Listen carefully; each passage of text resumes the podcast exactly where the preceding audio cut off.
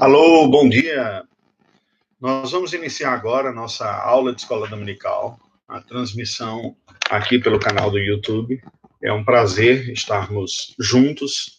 Nestes dias, nós aprendemos a conviver com essa realidade, né? Então, é uma satisfação tê-los aqui.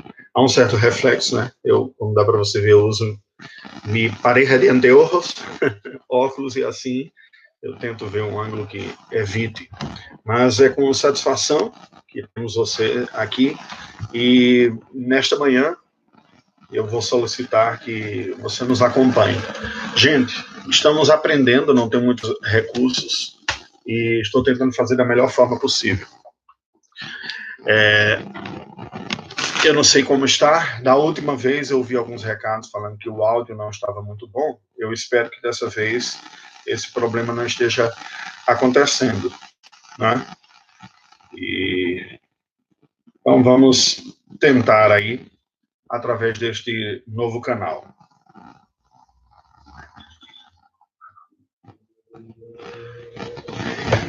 Para darmos início, eu convido a, a todos que estão presentes, acompanhando aí, a ouvir um texto da palavra do Senhor que eu passo a ler no livro do profeta Isaías.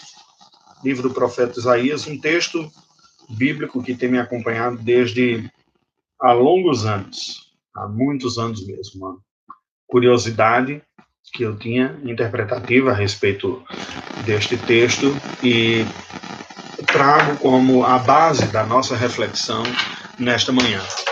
Em nossa escola dominical, na classe de adultos, Salão João Calvino, eu tenho tido a oportunidade de estudar, juntamente com os irmãos, sobre a nossa fé.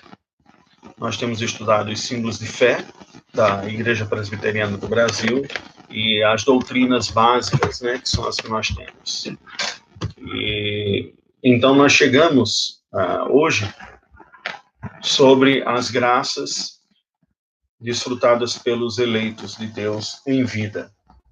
E eu vou me basear no texto de Isaías, nos últimos versículos. Mas antes, deixe-me dizer qual a, a base é, teológica. A pergunta 32 do breve catecismo de Westminster é, nos diz assim: De que bênçãos participam nesta vida aqueles que são eficazmente chamados e a resposta é: aqueles que são eficazmente chamados participam nesta vida da justificação, adoção e santificação, e das diversas bênçãos que acompanham estas graças ou delas procedem.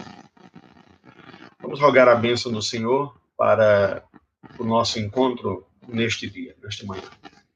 Deus bendito, nós te agradecemos por mais um dia de vida, mais um domingo pelo privilégio que temos neste dia buscarmos o Senhor.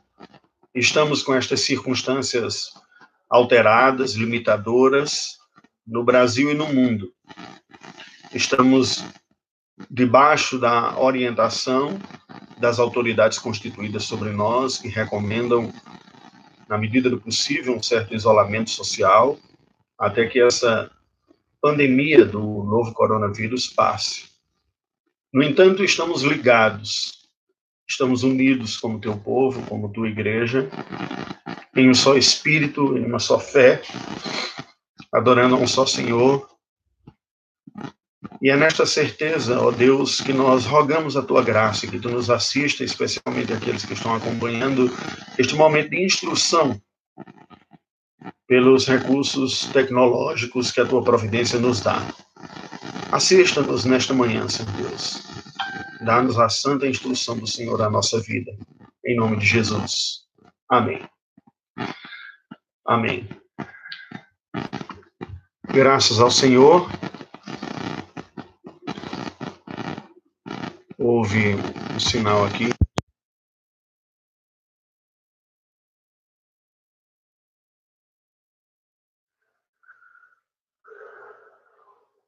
O computador. O computador apresentou algum sinal aqui. Espero que esteja tudo bem. Nós vamos então seguir. Espere um pouco, permita-me apenas acompanhar aqui. Ok.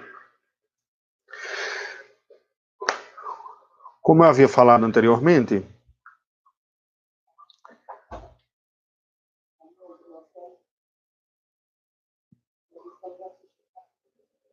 Ok. Seguindo aqui.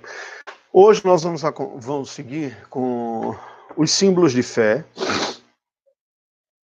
trabalhando sobre algumas graças que nós, como eleitos de Deus, desfrutamos em vida. Ah, os nossos símbolos de fé apresentam essas três, na pergunta 32. Eu já li o texto de Isaías, aguardo um, um, um pouco que falam das graças como justificação, adoção e santificação. Nas últimas aulas de, de escola dominical, que nós estudamos juntos lá na igreja, tivemos a oportunidade de estudar sobre a Ordo Salutis, a Ordem da Salvação, e a primeira destas graças, que foi a doutrina da justificação. Eu iniciei esta esta temática e meu professor auxiliar, o presbítero Marco Paiva, deu continuidade. Agora nós vamos continuar, retomar do ponto que tínhamos parado. Espero hoje trabalhar pelo menos a doutrina bíblica da graça da adoção, mas também um pouco da santificação, se Deus assim nos permitir, é, pelo tempo que, que nós temos. Também requer um certo ajuste ah, aqui. Deixe-me ler como o breve catecismo aborda a doutrina da adoção. Ele diz: o que é a adoção? adoção é um ato da livre graça de Deus, pelo qual somos recebidos no número dos filhos de Deus e temos direito a todos os seus privilégios. Essa definição é uma definição muito simples e muito singela. Nós somos apresentados pela teologia bíblica a um conceito que é muito rico, mas que muitas vezes passa despercebidos por uma boa parte de nós. Ser filho de Deus. A própria expressão filho de Deus é usada de uma forma muito banalizada em nossa cultura e em nosso tempo. Nossa cultura que tem um pano de fundo cristão, é comum você ouvir as pessoas falando que são filhos de Deus até como uma espécie de permissão para viver uma vida em rebelião à própria vontade de Deus, o que se torna uma contradição, na é verdade. Então, você vê alguém dizendo, ah, a vida está muito difícil, eu vou sair, é, porque eu também sou filho de Deus, eu tenho direito a tomar uns pileques ou coisa desse tipo, não é?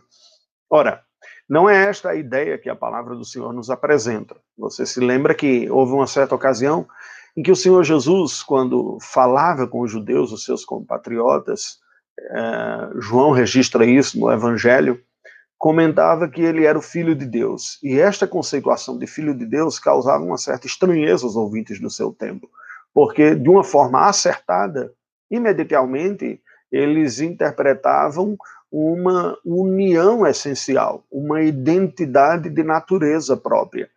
E por terem a consciência bíblico-teológica de que eram pecadores, não fazia muito sentido, soava até como um ar blasfemo um ser humano pecador portanto, imperfeito, impuro, não apenas limitado enquanto criatura, mas também é, moralmente oposto, avesso, diferente do Criador, que é totalmente santo, se chamar filho de Deus, porque parecia reivindicar para si, dentro dessa expressão, uma similaridade de natureza com o próprio Deus. E por isso que questionam o Senhor Jesus, e, e o Senhor Jesus então dizer assim, eu sou filho de Deus, Deus é o meu Pai, eu faço a sua vontade, e a mim me consiste aqui viver para a glória dele, enfim, e toda a discussão que Cristo faz a respeito dessa sua natureza.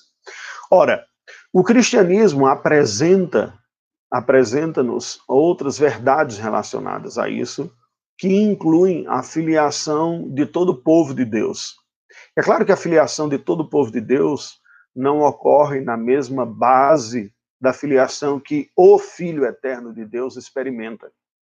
Cristo Jesus, na condição de eterno Filho de Deus, é nos apresentado na Escritura Sagrada como aquele que tem a mesma natureza do Pai e a mesma natureza do Filho, em uma união essencial, desfrutada, experimentada num único ser divino na própria Trindade. E assim sendo, é que Cristo é o único que pode dizer que de fato é filho de Deus, porque ele carrega o DNA de Deus em si. Cristo é aquele que tem a natureza divina. E esta verdade bíblica está demonstrada o tempo todo. Quando a Bíblia nos apresenta Cristo como sendo co-criador, né? sem ele nada do que foi feito se fez. No princípio era o Verbo, o Verbo estava com Deus e o Verbo era Deus. Ele estava no princípio com Deus e por intermédio dele foram feitas todas as coisas, diz uh, João também no início do seu Evangelho. O autor dos Hebreus vai dizer que ele é a expressão exalta do seu ser. É, Paulo, escrevendo aos Colossenses, também vai colocar que a, a, habitava ou residia em Cristo toda a plenitude da divindade. Então, se nós pudéssemos olhar uma, fazer uma avaliação de natureza, o DNA divino, do ser divino, é compartilhado pelas pessoas que constituem o único ser divino, Pai, Filho e Espírito Santo. Mas por que a Bíblia apresenta Cristo como o Filho? Aqui não se trata propriamente de uma hierarquia, nem de uma sequência cronológica, em que um vem primeiro do que o outro, mas se trata daquilo que em teologia nós chamamos da economia divina, uma diferença de ordem, de função, de responsabilidades e competências que o próprio Deus, no conselho eterno da Trindade, divide entre si.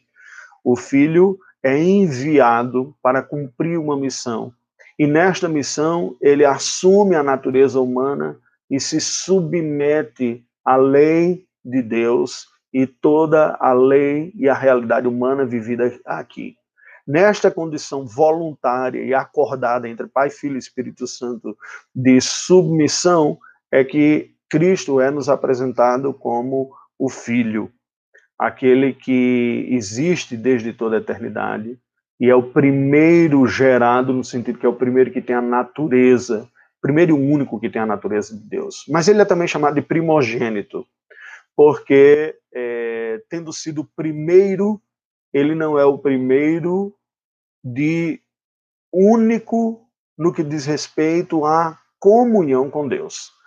Na sua natureza, sim, ele é único, ele é exclusivo, não há diferença nenhuma. Mas a doutrina bíblica da adoção, que o cristianismo tem muito caro, e é uma das verdades mais gloriosas que o evangelho nos apresenta, vai nos ensinar que, a despeito de sermos naturalmente distintos de Deus, pois a Bíblia diz que os nossos pecados fazem separação entre nós e Deus, nós somos criaturas, Deus é criador, nós não existimos, passamos a existir diferente de Deus, Pai, Filho e Espírito Santo.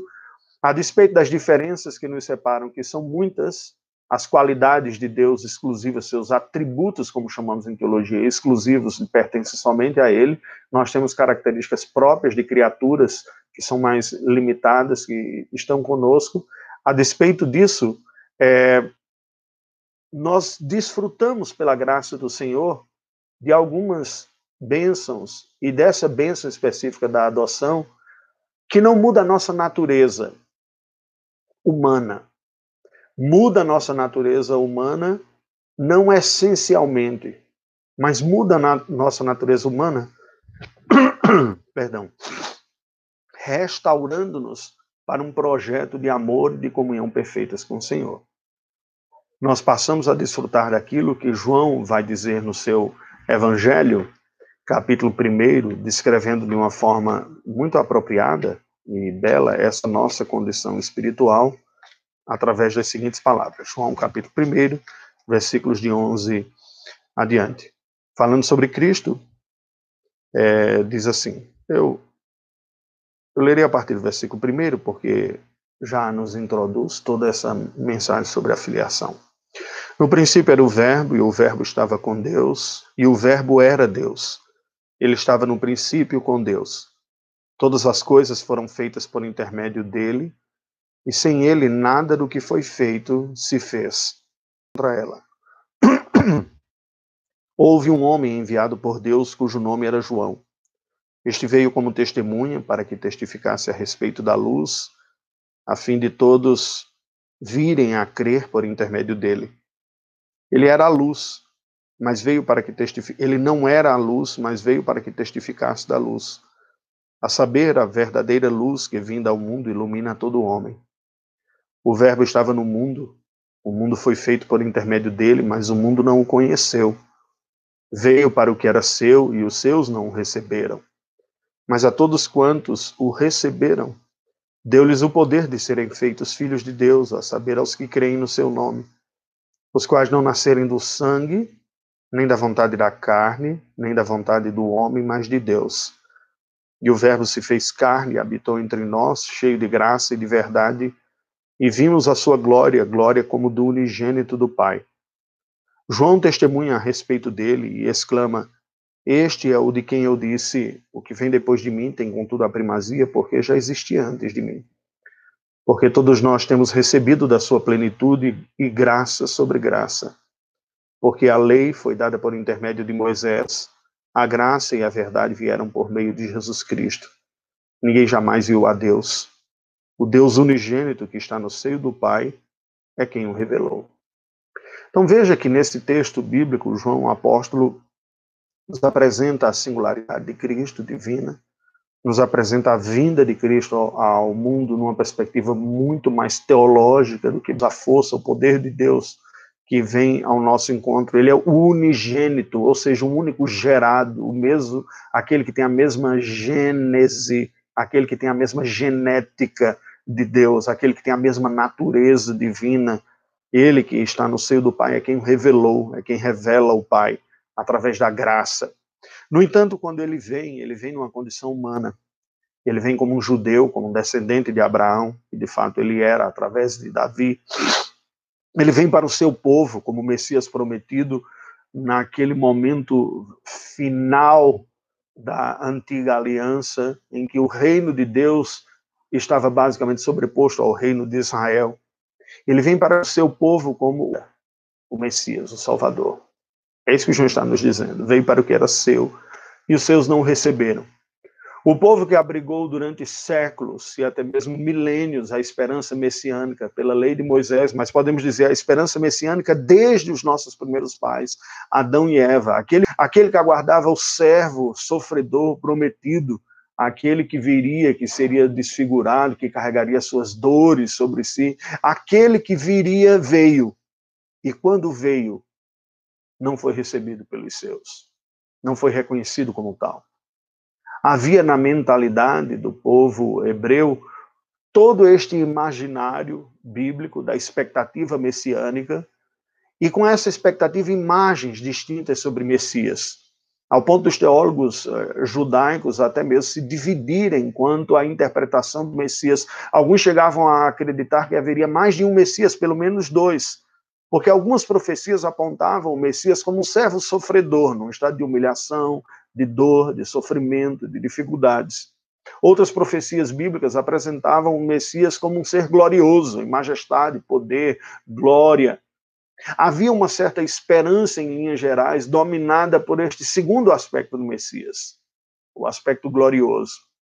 E havia um certo desejo e uma certa expectativa consensual entre todos de que o Messias que viria iria restaurar a glória. Mas eles estavam pensando na glória no termo da antiga aliança, a glória da nação de Israel, a glória natural. E assim, quando o Messias vem, no primeiro momento, no seu estado de humilhação, como a teologia bíblica do Novo Testamento nos explica, de que é o mesmo Messias que a Bíblia falava, porém, em dois momentos distintos da história no primeiro momento, vindo em um estado de humilhação, no segundo momento, voltando aqui à terra no estado de glorificação. Em geral, a expectativa não era que o Messias viesse humilhado, e por isso houve aquela rejeição. Eles rejeitaram o Messias, não o reconhecendo como Messias. É isso e como Salvador. É isso que João está dizendo. Veio para que era seu, mas os seus não o receberam. O versículo 12 começa com a conjunção adversativa. Mas.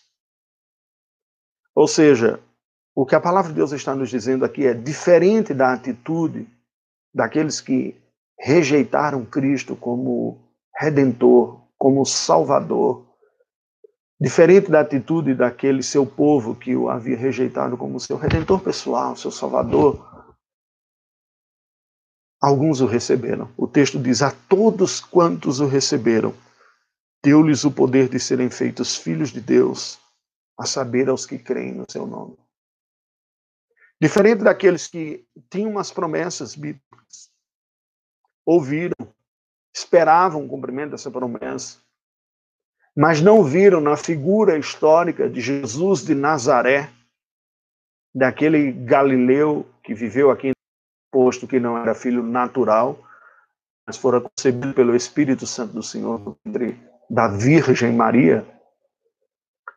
Todas aquelas pessoas que olharam para ele, reconheceram nele o seu redentor, o seu salvador, Messias, o que veio lhe resgatar, o que veio trazer a solução para os problemas do seu próprio pecado, o que veio para ser senhor da vida e salvador da punição merecida da condenação, o que veio para governar, para estar presente, para proteger, para ser o bom pastor, para estar no dia a dia a cuidar, a interceder constantemente por nós, todos quanto receberam desta forma, João fala que eles receberam um poder, o poder de serem feitos filhos de Deus.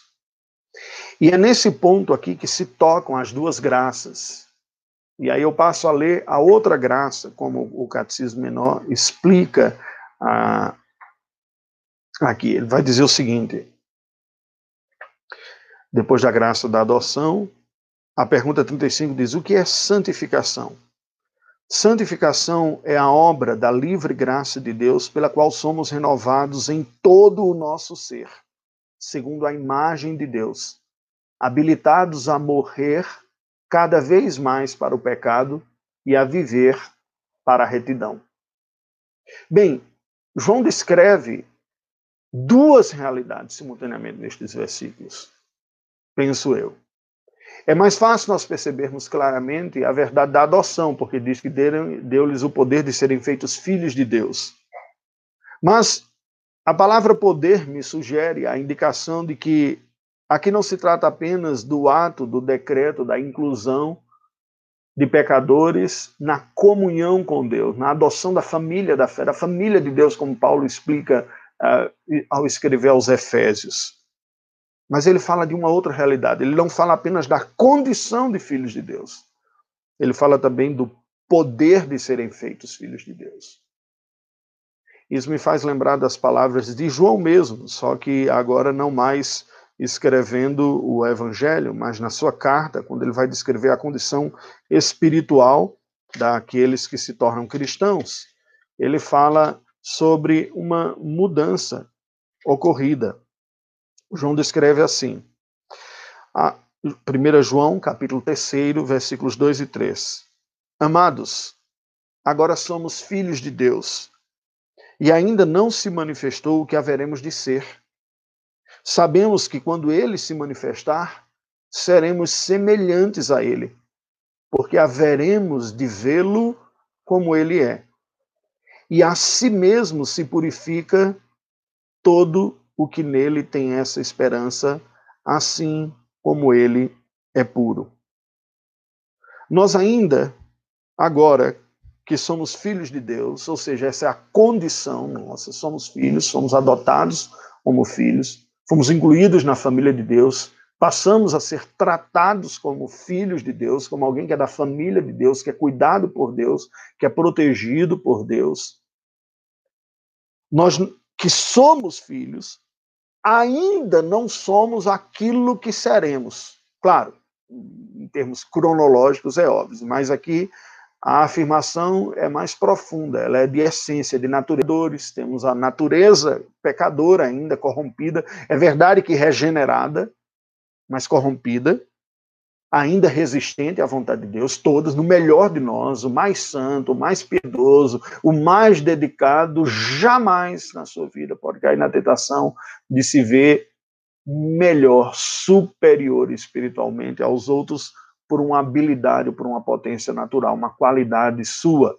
Este orgulho é incompatível com a genuína fé cristã, faz parte, inclusive, da, dos efeitos do pecado na nossa vida. Mas nós que somos filhos de Deus, ainda não nos foi manifesto o que haveremos de ser. a glorificação, que havíamos comentado na Ordo Salutis. Aqueles que de antemão conheceu, estes também predestinou, aos que predestinou, estes também justificou, aos que justificou, estes também glorificou. A glorificação é a bênção que nós aguardamos, que vai ser tratada depois no catecismo como as bênçãos futuras. É o estado de conformação final, completo e pleno, ao qual nós estamos destinados e que experimentaremos na glória. Experimentaremos quando essa realidade terrena que experimentamos aqui cessar. Quer seja pela morte, quando a nossa alma vai imediatamente ao encontro do Pai, quer seja pelo retorno de Cristo Jesus, quando os crentes, a igreja viva naquela, naquela ocasião, experimentará a transformação espiritual.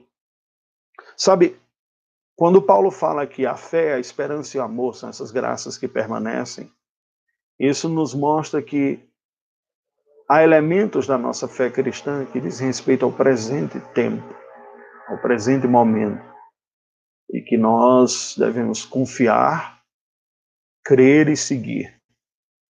Mas há elementos da fé cristã essenciais que dizem respeito ao futuro, à esperança, aquilo que é essencial à nossa crença, mas que não é experimentado aqui no presente momento. Ela é iminentemente, ou melhor, eminentemente, a eminência gloriosa da questão da sua glória, eminentemente escatológica, essencialmente ligada ao futuro, não ao presente. A glorificação é isso. Entretanto, entre a adoção que é a condição de filhos de Deus, e a glorificação, que é a condição de conformação à santidade de Deus, com o banimento de toda a oposição da nossa parte, de toda luta interna e espiritual, e experimentamos isso. Estes dias são dias de muita preocupação, de ansiedade, de dúvida, de temores no coração de muita gente, porque estamos afeitos às influências do, do mundo, ao pecado, à fragilidade da nossa fé, à dificuldade de, de se manter seguro o suficiente. E é uma tolice, como eu tenho visto muitos afirmarem. Aqueles que são cristãos enfrentam isso com toda a naturalidade. Não é assim. Definitivamente. Respondemos de maneiras diferentes temos velocidades diferentes do nosso crescimento espiritual, temos disposições diferentes também, temos dedicações diferentes. Entretanto, todos nós ainda estamos afetados, afetados pelo pecado. E todos nós, cristãos, povo de Deus, estamos sendo trabalhados pela graça do Senhor em nossa vida. Muitas das nossas desavenças têm a ver com não compreender a diferença que ocorre entre nós. A impaciência com a diferença da velocidade, quer para mais ou para menos entre um e outro. Entretanto, a palavra do Senhor nos diz que ainda não se manifestou o que nós haveremos de ser. Carregamos em nosso coração essa certeza futura, que a Bíblia chama de esperança de que todo mal, toda dúvida, toda corrupção, toda tentação, todo impulso do mal, todo desejo, toda indisposição para o bem que existe hoje em nós, dentro do nosso coração, ela cessará. Cessará com essa glorificação. E João continua dizendo: Sabemos que quando ele se manifestar, seremos semelhantes a ele.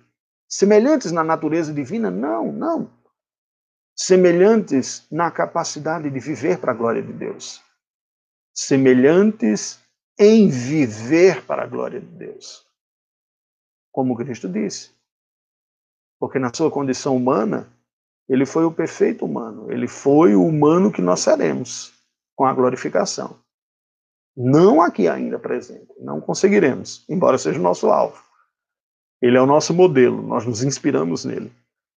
Mas ele diz: quando ele se manifestar, quando o Messias voltar, e aí sim, quando voltar em poder e glória e majestade, nós seremos transformados pelo poder do Espírito Santo à semelhança dele, porque haveremos de vê-lo como ele é. Hoje nós o contemplamos pela fé, naquele dia nós o contemplaremos pessoalmente.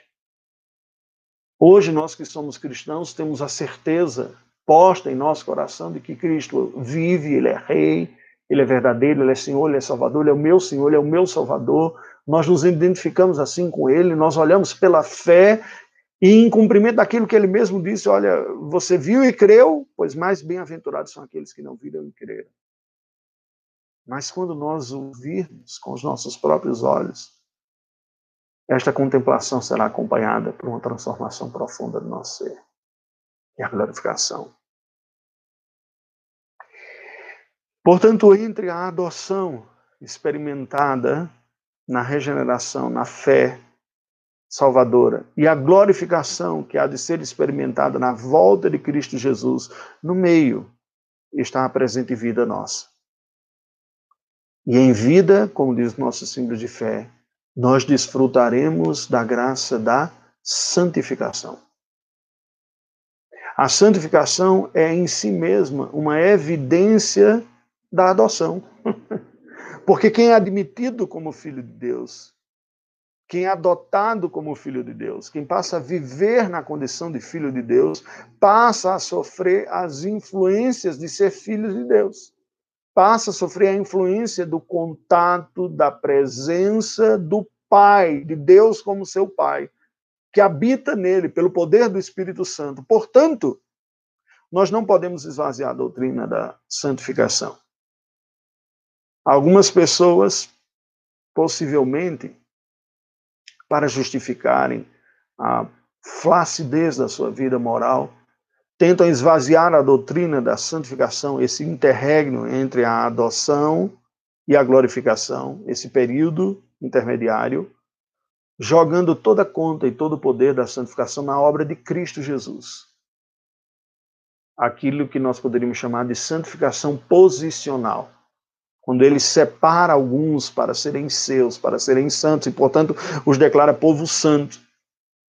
O texto bíblico nos diz claramente que a nossa santidade não depende da nossa capacidade, não tem a ver com a nossa performance, primariamente, essencialmente.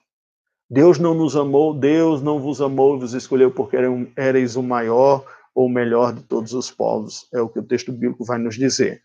Quando Moisés escreve falando ao povo, ele vai dizer assim, em Deuteronômio 7, versículos de 6 a 8: Porque tu és povo santo ao Senhor teu Deus. O Senhor teu Deus te escolheu para que ele fosses o seu povo próprio de todos os povos que há sobre a terra. Isso é santificação. Deus escolheu para ser dele, para separar para ele. É isso que significa a palavra santificação. Não vos teve o Senhor afeição, afeição favorável, amor, misericórdia, compaixão.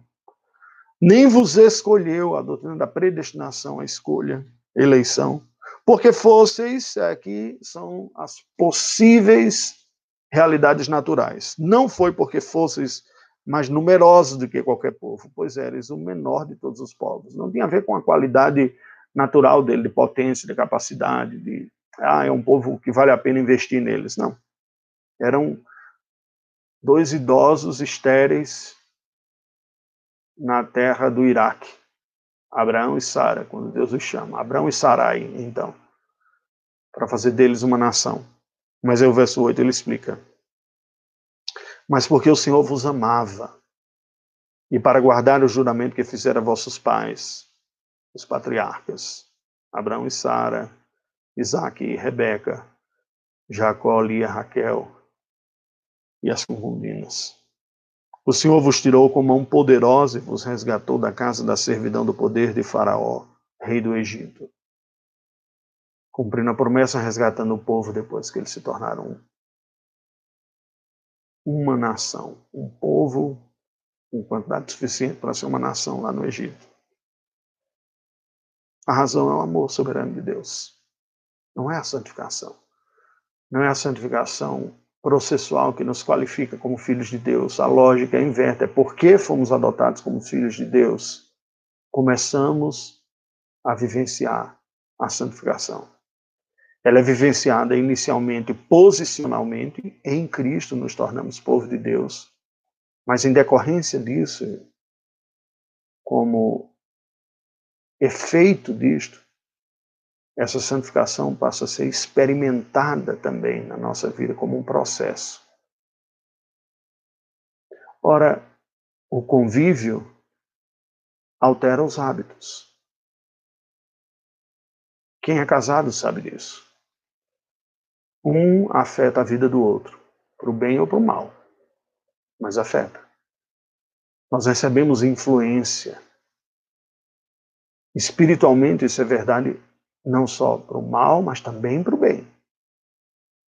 É esta verdade que Paulo descreve ao escrever a carta aos Coríntios sobre a condição espiritual dos cônjuges. Ele nos diz assim, em 1 Coríntios 7,14: Porque o marido incrédulo é santificado no convívio da esposa, e a esposa incrédula é santificada no convívio do marido crente. Doutra sorte, os vossos filhos seriam impuros, porém agora são santos. Veja que a santificação aqui nos é apresentada nessas duas conotações. A primeira delas, a conotação processual, quando Paulo fala que o marido incrédulo é santificado no convívio da esposa e a esposa incrédula é santificada no convívio do marido crente. Ao conviver, nós somos afetados, influenciados positivamente e passamos a receber benefícios positivos espirituais deste convívio. Imaginemos a sociedade coríntia de dois mil anos atrás, pagã, idólatra, com tantas práticas imorais. E um dos cônjuges vem a se converter, ouve a mensagem do evangelho, crê no evangelho e se converte. E começa a mudar alguns hábitos seus em decorrência da mensagem da santificação bíblica. Esta pessoa passa a exercer uma certa influência dentro da sua própria casa. E o seu cônjuge, mesmo sendo incrédulo, tem alguns dos seus hábitos influenciados e alterados e convive alguns padrões de comportamento, algumas práticas que antes seriam corriqueiras e naturais e morais e aceitas por ambos Agora, uma vez que um deles caminha no caminho da santidade, isso influencia o outro já não vive da mesma maneira. Palavras, expressões, atitudes, hábitos. É claro que essa não é uma santificação decorrente do novo nascimento, ela não tem aquele poder de transformação de dentro para fora. Ela não muda a natureza do ser, que é a santificação operada e processual na posição e na transformação do ser, da natureza. Mas é uma mudança real que existe. Esses filhos que a Bíblia vai dizer aqui, de outra sorte, os vossos filhos seriam impuros, porém agora são santos, nos indicam que o filho da aliança, o filho do crente ou da crente, daquele que crê em Deus e na sua palavra, ele nasce debaixo de uma posição diferenciada. Esta é a perspectiva aliancista da família. É aquela visão que vê os filhos como parte da aliança de Deus com os homens, com os crentes. E porque os filhos nascem debaixo desse contexto da aliança, eles experimentam na sua vida, independente de querer, independente de ter pensado, de ter feito qualquer ação, os frutos de serem filhos de uma posição separada e santa.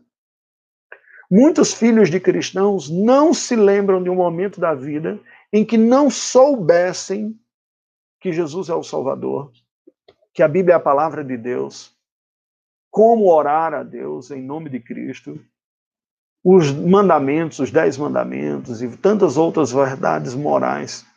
Estas coisas lhes são ensinadas desde a tenra idade, desde o momento em que sua memória mais adulta nem mesmo consegue regressar e voltar. E são frutos tão somente de uma graça de Deus, da posição de terem sido soberano e providencialmente postos pelo Senhor dentro de uma família da fé. Essa santidade posicional não é inerte, não é inoperante. É um contexto, é uma circunstância que a providência divina coloca os fiéis e os crentes impossibilidade de que aquilo que é impotência se torne realidade. Aquilo que é incapacidade se torne em competência. Este é o processo da santificação. A nossa separação posicional pela fé nos coloca santos diante de Deus, mas em si só ela está muito mais ligada à doutrina da justificação do que da santificação propriamente dita. O ato exclusivo, competente e eficaz de Deus de operar espiritualmente na nossa vida para que nós estejamos numa outra condição que não a de pecadores é a doutrina da justificação. Existe um aspecto dele na, na, na santificação? Sim. Mas se você olhasse a santificação como sendo uma linha do tempo, imagine uma linha do tempo aqui, em que ela começa, o marco zero é o marco da separação para ser parte do povo de Deus, a adoção como povo de Deus. Todo o desenvolvimento dessa linha do tempo vem em decorrência dele. Não há uma santificação verdadeira se ela não foi iniciada pela adoção, pela justificação neste momento, e você não vê as evidências da sua realidade num processo que continua. E aqui na linha do tempo, nós temos uma outra marca, que é a glorificação. O que iniciou-se na adoção se processa como santificação e se conclui na glorificação entre esses dois marcos é a vida cristã. É a santificação. É a graça da santificação que nós desfrutamos. Que é muito bem colocado pelo nosso símbolo de fé, pelo Catecismo Menor de Westminster, dizendo que é uma obra da livre graça de Deus, porque é Deus quem opera em nós, tanto querer como realizar, segundo a sua boa vontade. A glória é dele, pela qual nós somos renovados em todo o nosso ser, todo o nosso ser nós temos a mente santificada quando renovamos pela palavra, como Paulo vai descrever isso em Romanos. Transformai-vos pela renovação da vossa mente, para que experimenteis qual seja boa, agradável e perfeita vontade de Deus. Nós temos as nossas afeições transformadas. O desejo crescentemente no coração de quem nasceu de novo é agradar a Deus, é ser santo é ser semelhante ao seu pai, é se conformar à família da fé que ele foi incluído pela adoção. E a sua volição, as suas decisões, as suas tomadas de decisões também vão se ajustando a isso. Aquele que foi adotado como filho de Deus, que experimenta a graça da adoção, ele passa então a se santificar, porque o convívio com o Senhor e com a família da fé santa, santifica. Esse é o desejo. Essas são as graças. Essas são as verdades descritas no texto bíblico. É desta maneira que a palavra de Deus nos apresenta as graças que nós experimentamos aqui. Eu vejo com uma certa preocupação quando nós discutimos estas doutrinas como verdades estranhas, alienígenas, como conceitos intelectuais desconectados da realidade da nossa vida, ou meramente operados no mundo das ideias. Isso me parece muito mais uma doutrina platônica da vida cristã do que a doutrina bíblica da vida cristã. Porque a mensagem bíblica é uma mensagem unida, integrada. Teoria e prática. Doutrina e piedade, corpo e alma, mente e ação. O próprio coração tem todos estes aspectos envolvidos juntos: intelecto, afeição e decisão ou volição. João então continua descrevendo este ato da filiação como sendo fruto de uma vontade soberana de Deus. Ele diz: os quais não nasceram do sangue, nem da vontade da carne, nem da vontade do homem, mas de Deus. No seu Evangelho, capítulo 1, seguindo o texto que nós lemos inicialmente, versículo número 13. Ninguém é filho de Deus por herança genética. Esta é uma palavra importante ser dita, porque há muita confusão na doutrina pactual. Deus não tem netos, ele só tem filhos. Filho de filho de Deus não é filho de Deus. É filho da aliança de Deus com o seu povo. É filho da promessa. Está debaixo de graças, tem um conhecimento, sabe orar, sabe o que é certo, sabe o que é errado, tem o mal refreado na sua vida pela providencial instrução divina e boa influência dos seus pais, mas não são automaticamente filhos de Deus.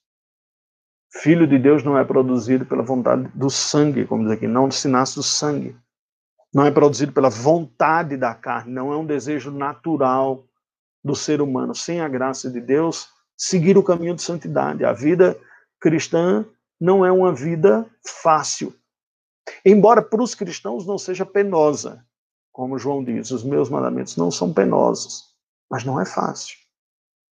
Atribui-se a C.S. Lewis a frase que diz: se você está procurando uma religião que lhe deixe confortável, eu não lhe recomendo o cristianismo.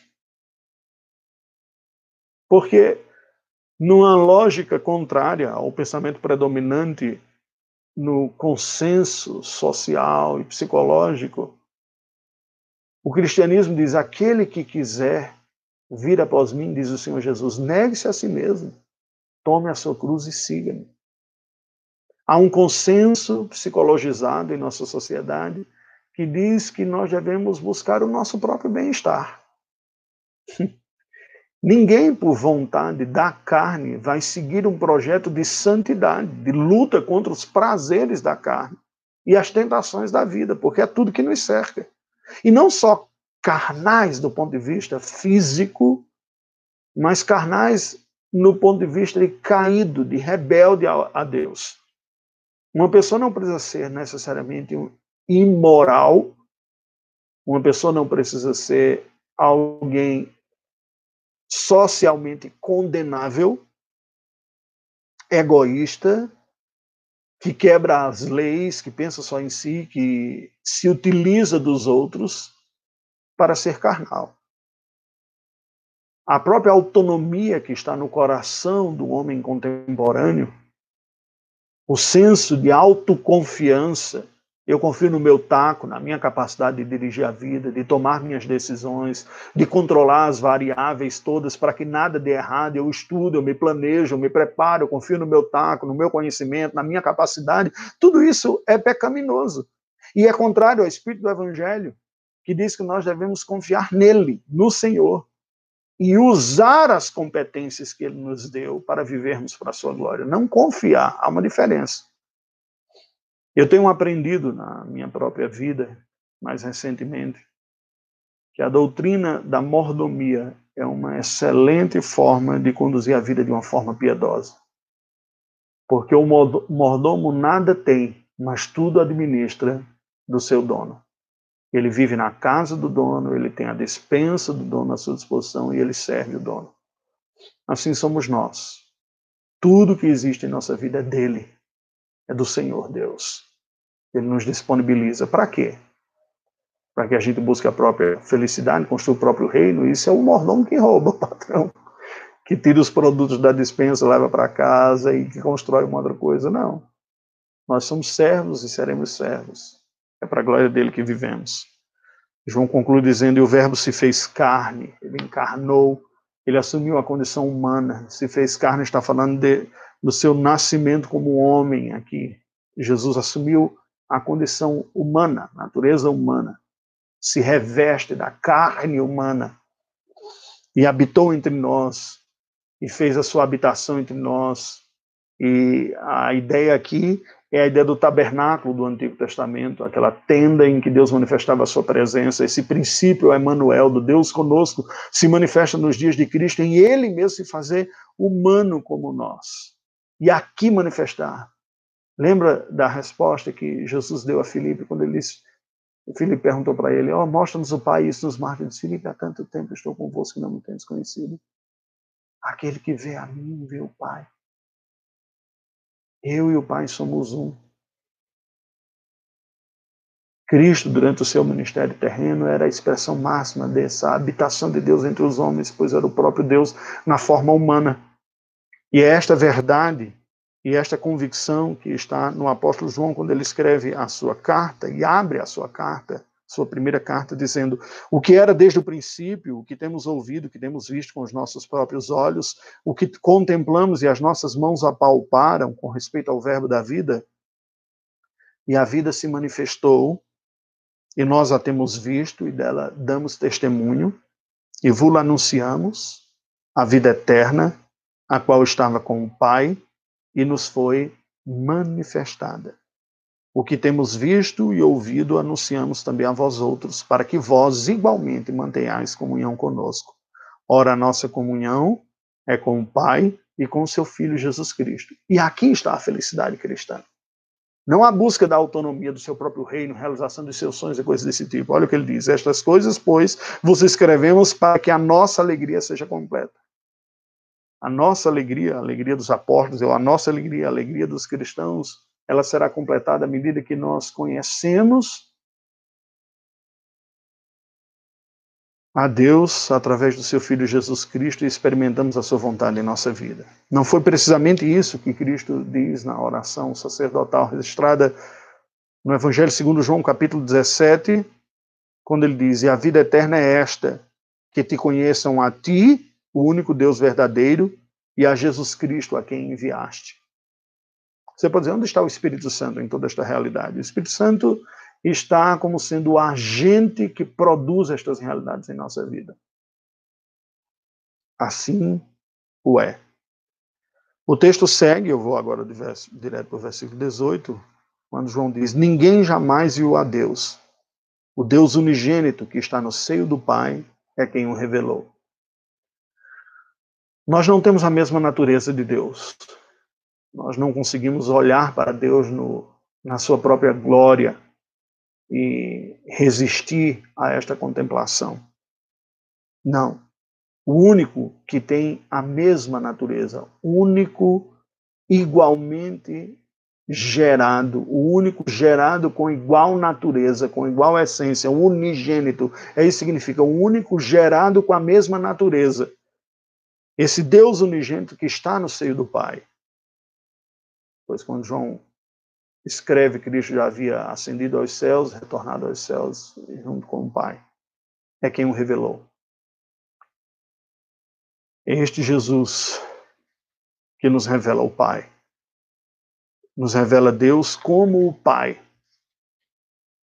E significa dizer que, ao afirmarmos que somos filhos de Deus, não estamos falando de um direito universal da humanidade de chamar Deus por Pai. Quando a Bíblia fala que pecadores foram feitos filhos de Deus, o que está sendo ensinado é que nós passamos a desfrutar de uma relação de intimidade, de comunhão, a qual nós somos incluídos pela obra do seu Filho Jesus Cristo, a qual acessamos pela fé. É este o contexto. O Senhor Jesus, depois de ter falado a algumas cidades das quais ele foi expulso e rejeitado, diz assim: Por aquele tempo exclamou Jesus: Graças te dou, ó Pai, Senhor do céu e da terra, porque ocultaste estas coisas aos sábios e instruídos e as revelaste aos pequeninos os mistérios do reino de Deus, o usufruto dos benefícios espirituais dele não está na competência intelectual. Está na graça de Deus de revelar estas coisas e que são revelados àqueles que estão sincera e humildemente aprendizes diante de Deus, estão como humildes para aprender. Cristo disse: Sim, ó Pai, porque assim foi do teu agrado. Tudo me foi entregue por meu Pai. Ninguém conhece o Filho senão o Pai, e ninguém conhece o Pai senão o Filho e aquele a quem o Filho quiser revelar. quando pela ação do Espírito Santo o Filho nos revela Deus como um pai que acolhe pecadores arrependidos, contritos, que lhes perdoa os pecados, que lhes inclui na família da fé, que lhes chama para serem seus, seus filhos, caminharem consigo, viverem, aprenderem da sua palavra, estarem aos seus pés, adorarem ao Senhor. Quando nós experimentamos em nossa vida esta graça, nós nos tornamos filhos de Deus, somos adotados. A nossa natureza continua sendo humana, limitada e pecadora, no entanto, passamos a ter em nós mesmos, habitando a divina semente, como João nos explica. Essa divina semente plantada em nós pela palavra de Deus e pela ação do Espírito Santo muda as forças dominantes do nosso coração para que não sejam mais forças que sejam determinantes para uma vida egoísta, mas nos capacita a viver para uma vida teo cêntrica, não egocêntrica. Sempre seremos capazes de tomar decisões e seremos tentados todos os dias, enquanto a nossa natureza humana estiver sob a influência do pecado aqui, a termos uma vida egoísta. Mas pela presença do Espírito Santo e da palavra de Deus em nós, nós temos uma força e um poder para viver numa outra perspectiva. Isto é a santificação. Por isso o convite de Cristo permanece que é uma ordem e que será acolhida por todos aqueles que são adotados como filhos. Vinde a mim, todos os que estáis cansados e sobrecarregados, e eu vos aliviarei. Tomai sobre vós o meu jugo e aprendei de mim, porque sou manso e humilde de coração, e achareis descanso para a vossa alma. Porque o meu jugo é suave e o meu fardo é leve. Nestes dias de ansiedade, de preocupação, de isolamento, muitas pessoas podem se perder na sua mente e nos seus pensamentos. Nós precisamos voltar a lembrar destas palavras do nosso Senhor que nos chama a humildemente vermos a presença do Senhor Deus. E eu termino esta reflexão, esta palavra pastoral, escola dominical é o título que dá, mas acaba sendo uma palavra pastoral, na verdade, com um texto que eu prometi ler no início. ou melhor, com um texto que lá no início eu prometi ler, e leio aqui no final. Isaías capítulo 19, versículos de 23 a 25, que será motivo de uma outra reflexão oportunamente. Naquele dia haverá estrada do Egito até a Assíria. Os assírios irão ao Egito e os egípcios à Assíria. E os egípcios adorarão com os assírios. Naquele dia, Israel será o terceiro com os egípcios e com os assírios, uma bênção no meio da terra. Porque o Senhor dos exércitos os abençoará, dizendo: Bendito seja o Egito, meu povo, e a Assíria, obra de minhas mãos, e Israel, minha herança. O Senhor é aquele que faz de improváveis egípcios, assírios e judeus um único povo seu. Mas sobre isso nós vamos refletir em uma outra ocasião. Vamos orar ao Senhor, eu lhe convido a buscar a Deus na oração comigo nesse instante. Deus bendito, te rendemos graças pela tua palavra, pela verdade revelada na tua palavra, destas graças especiais que desfrutamos em vida pelo poder do teu Espírito aplicando em nós a obra do teu Filho Jesus Cristo. Te rendemos graças pela graça da adoção, de sermos tornados teus filhos. Embora sejamos pecadores e a nossa natureza seja adversa à tua, embora sejamos de uma outra espécie humana criada, tu nos adotas como teus filhos através da obra do teu filho Jesus. Te rendemos graças também pela graça da santificação o poder da tua presença nos moldando e remodelando e restaurando em nós a imagem original e, na verdade, até aperfeiçoando-a para que ela se torne conforme a do teu filho.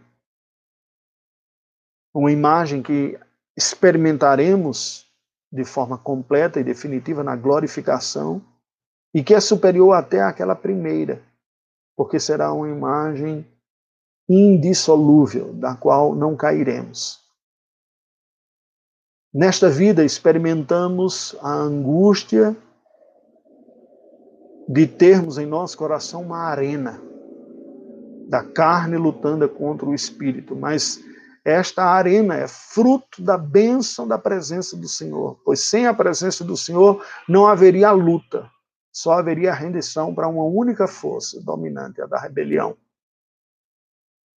Agora, a força dominante é a tua força, a força da tua presença.